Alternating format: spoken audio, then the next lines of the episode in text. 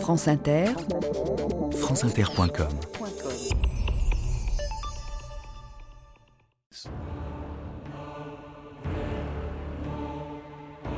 Dans le panier de crabes des révolutions, il faut un tempérament de fer.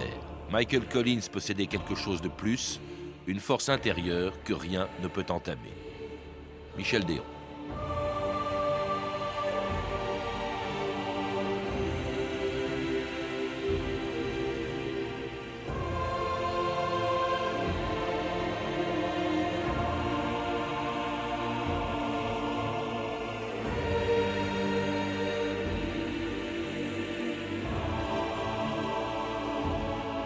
2000 ans d'histoire.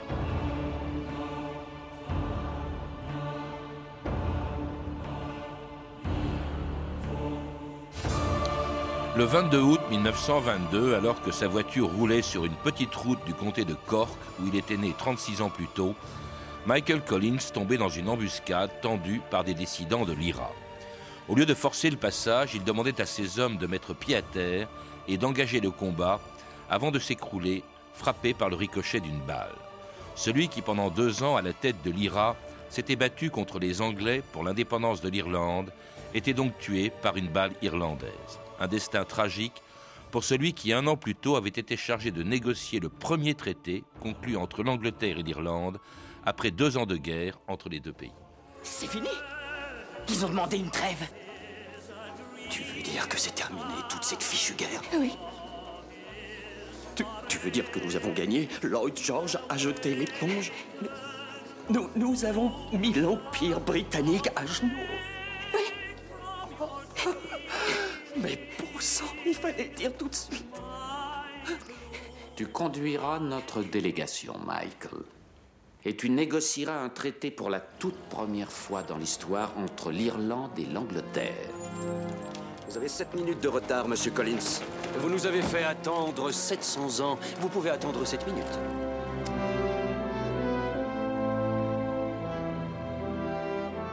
Pierre Joannon, bonjour. Bonjour. Alors, c'était un extrait de l'excellent film de Neil Jordan qui avait reçu le Lion d'Or à la Mostra de Venise en 1996. Un film qui rappelait l'histoire d'un héros oublié de l'indépendance irlandaise dont vous avez vous-même écrit la biographie aux éditions de la Table Ronde, Michael Collins, beaucoup moins connu dans l'histoire de l'Irlande que Eamon de, Valera, et pourtant il a joué, vous leur dites, un rôle euh, aussi important que lui dans l'histoire de l'Irlande, et même au-delà, vous, vous dites qu'il est dans quelque sorte, d'une certaine manière, l'inventeur de la guerre révolutionnaire, Michael Collins. Oui, cette euh, guerre qui s'est illustrée plus tard euh, dans les grandes campagnes de décolonisation du XXe siècle, de la deuxième moitié du XXe siècle, eh bien, on peut dire véritablement que c'est Michael Collins qui en a inventé les règles. Cette espèce de guerre asymétrique, comme disent les, stratèges spécialistes de la question, a été inventée en Irlande entre 1919 et 1922. Euh, euh, les petites unités mobiles qui euh, tendent des embuscades et qui ensuite se dissolvent dans la nature, la guérilla urbaine avec tous ces drames, l'attaque surtout contre les centres vitaux du, pouvoir colonial, à savoir les services de renseignement qui, sont là pour donner des informations sur le mouvement révolutionnaire, tout cela, Michael Collins l'a inventé d'une façon totalement empirique. Mm. Mais on peut dire que véritablement, c'est une, une leçon que les Anglais ont, ont, bien compris. Et euh, d'une certaine manière, on peut dire que la décolonisation de l'Inde, qui s'est passée beaucoup plus tard, a tiré les enseignements de la décolonisation ratée, difficile, tragique de l'Irlande. Et cela justement dans un pays colonisé euh, par les Anglais depuis environ euh, sept siècles, et qui était sur le point d'ailleurs d'accéder non pas à l'indépendance, mais à l'autonomie avec une loi qu'on appelait le Home Rule, hein, qui a été votée en 1912 par le Parlement, signée par le roi d'Angleterre en 1914, mais forcément qui n'a jamais vu le jour, puisque la guerre s'est déclenchée à ce moment-là, en 1914, une guerre dans laquelle, assez curieusement d'ailleurs, on verra des Irlandais se battre aux côtés des Anglais et de la France, que ce soit en France, sur le front français, que ce soit aux Dardanelles. Pierre Joannon, certains s'imaginaient peut-être qu'en se battant aux côtés du colonisateur anglais, ils obtiendraient plus facilement leur indépendance. Oui, c'est exact. Le, chef des parlementaires irlandais à Westminster, euh, Redmond, avait dit aux Irlandais euh, qu'il l'avait suivi euh, très largement, majoritairement, que se battre aux côtés de l'Angleterre, c'était se battre pour le droit des petites nations, et donc c'était pour se battre pour le droit de l'Irlande à exister en tant que nation à tout le moins autonome, à défaut euh, d'être euh, d'être indépendante. Et c'est vrai que euh, plusieurs dizaines de milliers d'Irlandais se sont battus du côté anglais. Et ce sont les désillusions de, ces, premiers mois, de ces deux premières années de guerre, qui ont donné une actualité tragique à, ceux qui refusaient justement de se, de se battre aux côtés de l'Angleterre qui étaient ceux qui disaient euh, d'une manière euh, un petit peu en, matière de slogan, euh, nous ne nous battons ni pour le roi ni, ni pour le Kaiser, mais pour l'Irlande. C'est-à-dire ils voulaient se garder, garder leur poudre sèche pour se battre pour l'indépendance de l'Irlande, sachant que les difficultés de l'Irlande, de l'Angleterre sont les opportunités de l'Irlande et que par contre, par conséquent, il fallait envisager un soulèvement pendant la période de la guerre mondiale. Alors justement, ce sont ces gens qui, en pleine guerre, en 1916, le jour de Pâques 1916, 1916 euh, décide de se soulever en Irlande, à Dublin, ce soit, que ce soit Padraig Pierce, que ce soit le socialiste aussi John Conley, Eamon de Valera, euh, justement Michael Collins, que personne ne connaissait encore à ce moment-là, et qui, ce jour de Pâques, le 24 avril 1916, s'empare des points névralgiques de euh, Dublin, dont la Grande Poste, au sommet de laquelle il dresse le drapeau irlandais, et où Padraig Pierce, justement, proclame l'indépendance et la souveraineté de l'Irlande, et ça a duré pendant cinq jours à peu près, une, une bataille euh, qui était euh, qui a été spectaculaire, ce qu'on appelle les Pâques sanglantes de, de, Dublin. Et alors ça se termine cinq jours plus tard, lorsque Pierce, euh, justement, se rend aux troupes britanniques du général Maxwell le 29 avril 1916. Halte au feu Halte au feu Maintenant, déposez vos armes et faites trois pas en arrière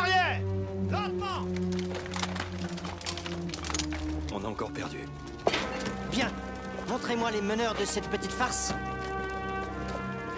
Pierce. L'artilleur de la bande. McDonough. Eamon des Valera. Conley. debout, fumier de rebelle, debout Patience, Michael, patience. Jusqu'à quand? Jusqu'à la prochaine fois. Que se passera-t-il la prochaine fois? On ne jouera pas selon leurs règles, Harry. On inventera les nôtres. At Easter 1916, when Pierce called them out, the men from the Dublin Battalion roved out. And in the post office, they nobly did show how a handful of heroes could outfight the foe. For years Mick eluded their soldiers and spies, for he was the master of clever disguise. With the custom house blazing, she found was no use, and soon Mother England had asked for a truce. At Easter 1916, when Pierce called them out, the men from the Dublin Battalion roved out. And in the post office, they nobly did show how a handful of heroes could outfight the foe. Et c'était les Wolf Tones, Michael Collins, une chanson donc dédiée à Michael Collins et aussi à ses héros dont il faisait partie des Pâques sanglantes de, Dublin, euh, qui ont été, qui ont révélé en quelque sorte seulement Michael Collins, mais ce mouvement euh, qui est au départ pas tellement suivi par les Irlandais, euh, c'est ce que vous dites Pierre Joannon, et puis qui va finir par faire de ces héros des martyrs à cause de la répression très brutale des Britanniques. Absolument, l'insurrection de 1916 n'avait pas été soutenue par le peuple. Euh, le peuple avait été surpris et, choqué euh, de voir cette insurrection euh, éclater alors que des soldats irlandais se, battaient sur le front.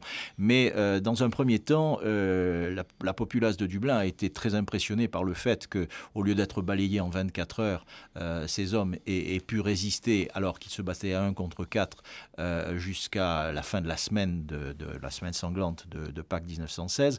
Et ensuite, le peuple a été extrêmement choqué par les, exécutions capitales des, cours martiales qui ont amené au poteau tous les, dirigeants de l'insurrection, y compris James Connolly, qui a dû être fusillé sur une chaise parce qu'il avait le, le pied blessé, qu'il ne pouvait pas se tenir debout. Mm.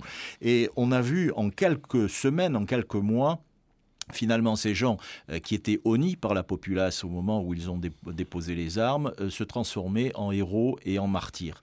Et le, parti nationaliste parlementaire, euh, non, dans le parti ah, parlementaire nationaliste qui lui prêchait pour l'autonomie interne et la collaboration avec les Anglais, a été complètement balayé.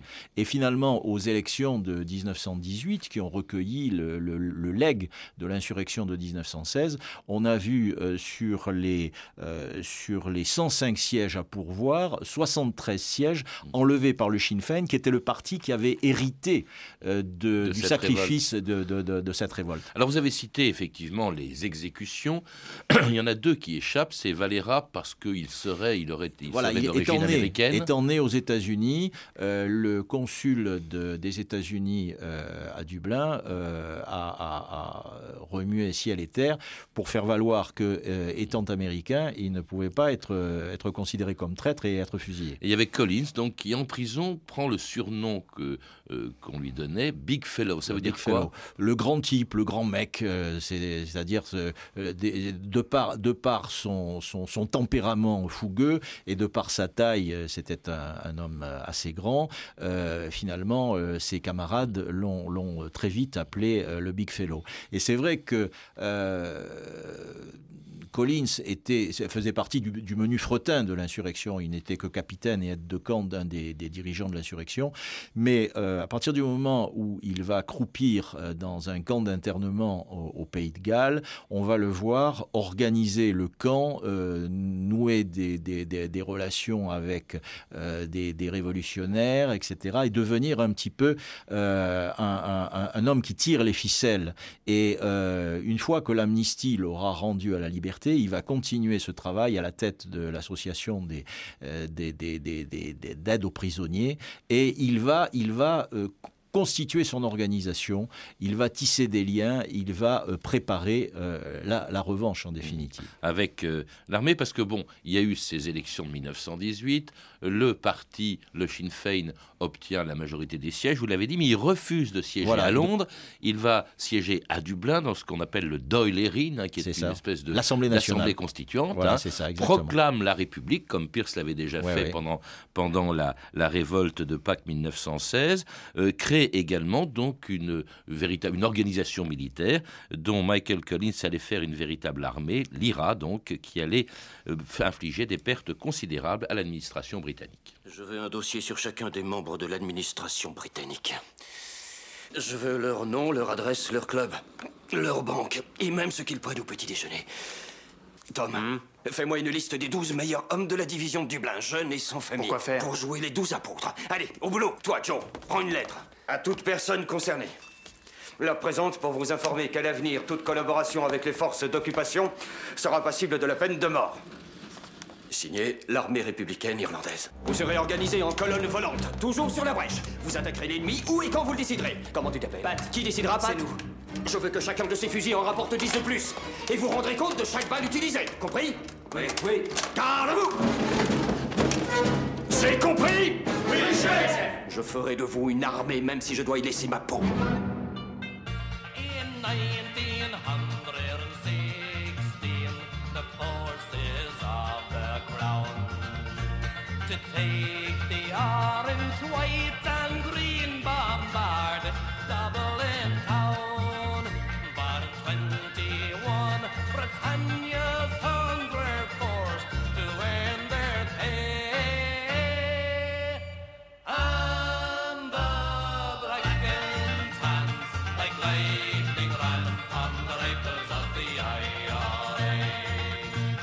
The Rifle of the IRA, c'était une chanson toujours des Wolftones, des fusils de l'IRA, justement, cette organisation nouvelle dont on parle encore aujourd'hui, mais qui est née à ce moment-là, et dont Collins prend la tête au moment où se déclenche en 1919 une guerre qui allait être peut-être courte, mais alors très dure contre l'Angleterre. Euh, Pierre Joannon.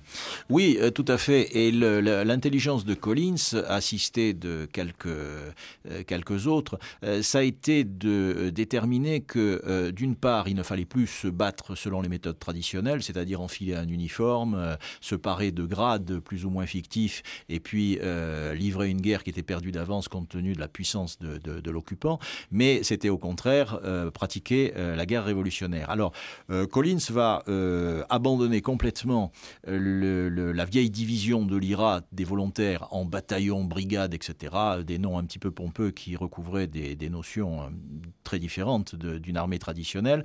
Et il va créer, alors dans les provinces, des colonnes volantes qui seront des permanents de, la Révolution, euh, des, groupes de 30 hommes extrêmement mobiles qui tendront une embuscade ici et qu'on retrouvera le lendemain 100 km plus loin.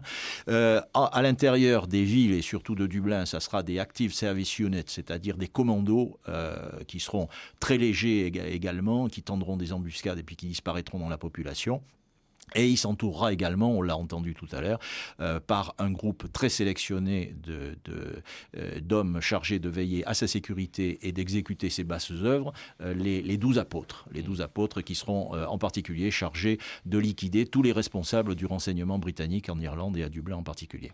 Et alors se battant contre, ils sont au total assez, assez peu nombreux, se battant contre une véritable armée considérable. Vous, citez les chiffres, Pierre Joannon, c'est assez impressionnant puisque euh, on s'aperçoit qu'au fond, eh bien, il y a environ 85 000 hommes du côté britannique contre 3 000 pour l'IRA. Et du côté britannique, également des troupes de mercenaires euh, qui se battent avec une violence absolument inouïe, hein, ce qu'on appelle les Black and Tans. Black and Tans. Alors, si vous voulez, le fer de lance de la, de la, répression, euh, c'est la police. C'est la Royal Irish Constabulary, c'est la police qui est une, police militarisée, qui a toujours été militarisée en Irlande. Et il faut se souvenir que au, au 19e siècle, à la fin du 19e siècle, en Irlande, il y a plus d'hommes de troupes et de police que dans toute l'Inde. Euh, c'est dire un petit peu euh, l'état d'insécurité de, de, cette île. Et effectivement, lorsque euh, l'organisation de Collins commence à porter les premiers coups de boutoir contre les autorités, on voit quantité de policiers démissionner, d'autres se, se, rapatrier sur les villes, etc. Donc les autorités disent il faut renforcer cette police, il faut la muscler, et on va recruter deux unités de supplétifs de la police. L'un, les Black and Tans, qui sont euh, tous des soldats qui se sont battus sur le front et à qui on demande de faire régner la terreur en Irlande, euh, parmi euh, les soutiens du mouvement révolutionnaire. Et l'autre, ce sont les auxiliaires la division auxiliaire de la Royal Irish Constabulary, qui eux sont euh, des unités entièrement composées d'officiers euh, qui se sont battus sur le front. Euh, donc ce sont des hommes de guerre, ce sont des professionnels. Et ce sont des... brutes. Hein. Vous citez par exemple des villages qui sont littéralement rasés. Oui, mais je crois qu'il faut. Collective. Je ne cherche naturellement pas à, atténuer la responsabilité des Black and Tans et, des auxiliaires, mais justement le fait que ce soit des hommes qui aient vécu quatre années dans les tranchées, quatre années à voir les atrocités de la Première Guerre mondiale euh, fait que ce n'était pas des tendres. Euh, ils, étaient, ils étaient dans un, dans un contexte de, brutalité mmh. euh, qui, est, qui, après la guerre qui, s'est poursuivi après la guerre en Irlande. D'ailleurs, c'est un des commandants en chef de, de, l'armée britannique en France au début de la guerre, le général French, hein, au, nom, mmh. au nom vraiment prédestiné. Le, qui, le vice-roi, qui, a été nommé vice-roi parce que justement. En Irlande.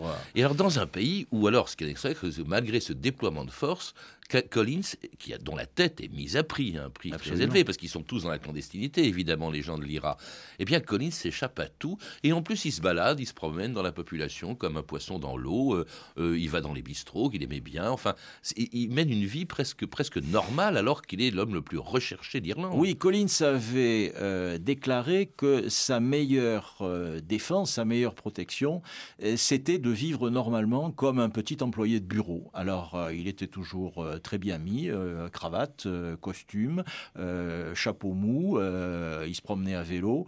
Et pour, pour, pour tout le monde, c'était un petit employé de banque. Ou et, et, il, est, il est passé inaperçu, grandement par le fait que chaque fois qu'il y avait des photos qui étaient prises à un moment ou à un autre, Collins s'est toujours efforcé de se soustraire à, à, l'objectif photographique. Donc les, les, les Anglais n'avaient pas de photos de lui. Et infligeait de telles pertes à l'Angleterre et l'action des Black and Tan s'était devenue tellement impopulaire que finalement Lloyd George, le Premier ministre britannique, décide donc de négocier, de renoncer au combat, de signer une trêve d'abord avec l'IRA, et puis euh, négocie donc avec une délégation irlandaise menée par euh, Michael Collins, euh, qui ne savait pas qu'en signant cette paix, ce qu'on appelait un traité de paix, eh bien, il signait en même temps son arrêt de mort. C'était en octobre 1921.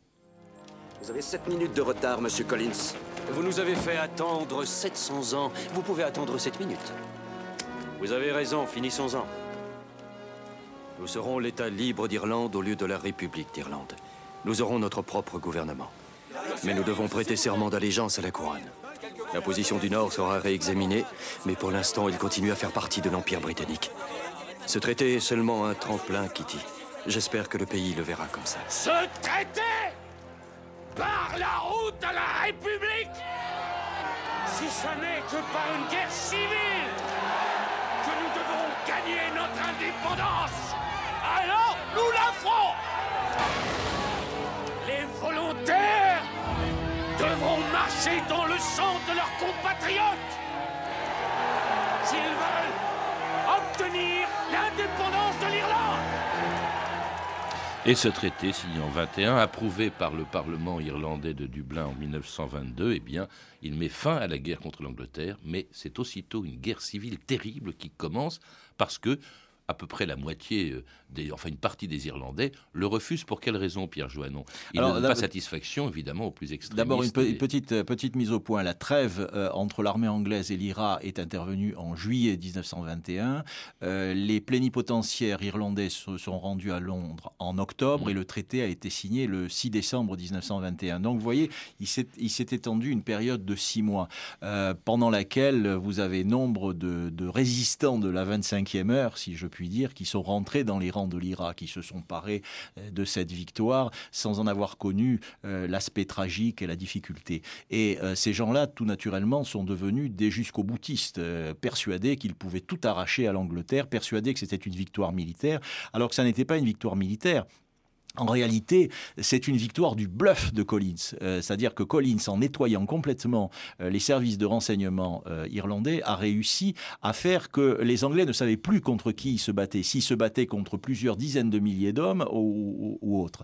Alors, bref, le, comme vous le dites, le, le Doyle Erin, l'Assemblée nationale et la population aux élections ont approuvé le traité. Ce traité qui ne faisait pas de l'Irlande un, pays totalement indépendant, il faisait euh, de, l'Irlande un dominion sur le modèle canadien, c'est-à-dire que l'indépendance était une indépendance de fait, mais il y avait encore des relations avec le Commonwealth, un, serment prêté au, prêté au, roi en tant qu'architecte suprême du, Commonwealth. Donc pas de république, qui était également... Donc pas de république, parce que c'était inconciliable, bien sûr, avec l'État du alors que du Commonwealth. battu pour elle, comme Valéra, absolument. Comme tous les gens de, mais, euh, et il y avait également le problème du Nord, mais le problème du Nord est un problème qui, euh, dans l'éclatement de la guerre civile, a joué un rôle mineur, contrairement à ce qu'on croit aujourd'hui. C'est de là, il faut le rappeler, que le Nord, les six comtés du nord-est de l'Irlande, se sont constitués en, Irlande du Nord. Et c'est l'Ulster, où d'ailleurs se produisent aujourd'hui encore des, troubles depuis. Non, le,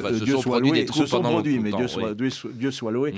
euh, ils sont terminés. Et euh, cette, cette guerre civile, donc, a opposé les partisans du traité Collins en tête et les opposants au traité de Valera en tête, c'est-à-dire euh, véritablement une guerre de frères ennemis. Et c'est une guerre, euh, je l'ai constaté par moi-même, puisque je connais l'Irlande depuis les années 60, qui a eu des répercussions jusque vers les années 60 en divisant les familles, le pays et, la mémoire euh, de l'Irlande. Une guerre dont Michael Collins allait lui-même être la victime lorsque le 22 avril 1922, il 22 tombait, août. 22 août 1922, pardon, il tombait dans une embuscade tendue par des dissidents de l'IRA sur une route près de Cork. Qu'est-ce qui se passe? La route est bloquée. Merde, ils essayent de me tuer, les salopards. Couchez-vous.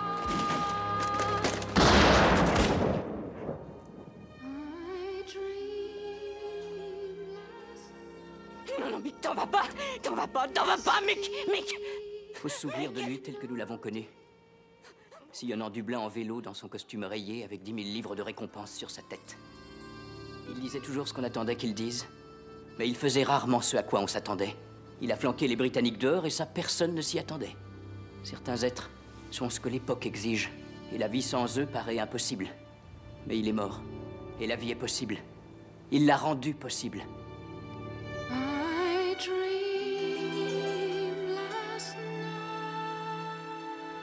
Et c'était un dernier extrait du film de Neil Jordan, La mort de Michael Collins. Pendant très longtemps, on n'a jamais très bien su qui avait tué Michael Collins. C'est un C'est-à-dire qu'on on ne, on ne sait toujours pas qui véritablement a appuyé sur le, la, détente euh, qui, a, qui a tué. C'était une balle qui ricochait en plus euh, de surcroît. Euh, le, problème intéressant n'est pas de savoir qui véritablement l'a tué en appuyant sur la, la, détente du fusil, mais qui porte la responsabilité de l'embuscade. Alors on a longtemps fait porter la responsabilité de l'embuscade à De Valera, mais c'est inexact. les historiens sont unanimes à considérer que De Valera était dans la région, certes, mais De Valera n'était pas du tout partisan de, de, faire assassiner Collins parce qu'il savait que si une négociation était possible entre frères ennemis, elle était possible avec Collins, mais pas avec euh, ceux qui étaient restés à Dublin euh, et, qui étaient beaucoup plus, beaucoup plus conservateurs, beaucoup plus réactionnaires que, Collins. Parce qu'il est embarrassant, Collins. Euh, d'abord pour lui, ce traité qui, qui, avait été très critiqué, il le considérait comme une étape vers l'indépendance qu'il n'a jamais vue. Mais ensuite, on a... La liberté de parachever la liberté. On a pu parler de lui pendant longtemps. Il y avait que Valera, qui est devenu ensuite président de l'Irlande indépendante, et Valera qui, dit, qui disait un jour euh, Je euh, suis intimement convaincu qu'un jour ou l'autre, l'histoire reconnaîtra la grandeur de Collins et ce jour-là, elle le fera à mes dépens. Euh, c'est tout à fait ce qui s'est produit, dans la mesure où, jusque vers le milieu des années 60, le personnage historique de, Michael Collins était tota-, totalement occulté. On trouvait peut-être une biographie, mais il fallait vraiment, vraiment chercher, chercher beaucoup, pas de statut, peu de, manifestations, peu de choses dans les, dans les, les livres d'histoire. Et puis, euh, tout d'un coup, le personnage de Collins est monté à la surface en même temps que le personnage de De Valera euh, descendait dans, l'opinion dans l'opinion publique. Et on a vu quelque chose se produire euh, dans les années 90 c'est que euh, le personnage de Collins a complètement occulté le personnage de De Valera. De Valera est devenu très impopulaire. Et, à tort parce que De Valera a eu ses moments de, grandeur il faut bien le reconnaître. Aujourd'hui les choses commencent à se la mémoire se réconcilie en Irlande et Collins et De Valera commencent à être vus sous un angle historique avec euh, leurs bons côtés et leurs mauvais côtés. Mais c'est vrai qu'il y, a eu, euh, y a eu une succession assez amusante dans la mémoire irlandaise. Merci Pierre Joannon. Pour en savoir plus, je recommande la lecture de votre livre, Michael Collins, qui a été réédité en poche aux éditions de la Table Ronde dans la collection La Petite Vermillon. Vous êtes également l'auteur d'une histoire de l'Irlande et des Irlandais, un livre de référence à recommander vraiment pour tous ceux qui ne connaissent pas bien l'histoire de l'Irlande et qui a été publié chez Perrin. Vous avez pu entendre des extraits du film Michael Collins de Neil Jordan avec Liam Neeson dans le rôle titre et disponible en DVD chez Warner Home Video. Vous pouvez trouver toutes ces références par téléphone au 32 30, 34 centimes la minute ou sur le site franceinter.com. C'était 2000 ans d'histoire, la technique Claude Lapersonne et Jean-Philippe Jeanne, documentation Emmanuel Fournier, Clarisse Le Gardien et Franck Olivard, une réalisation de Anne Kobilat. Demain, dans 2000 ans d'histoire, de Lincoln à Barack Obama, la ségrégation aux États-Unis.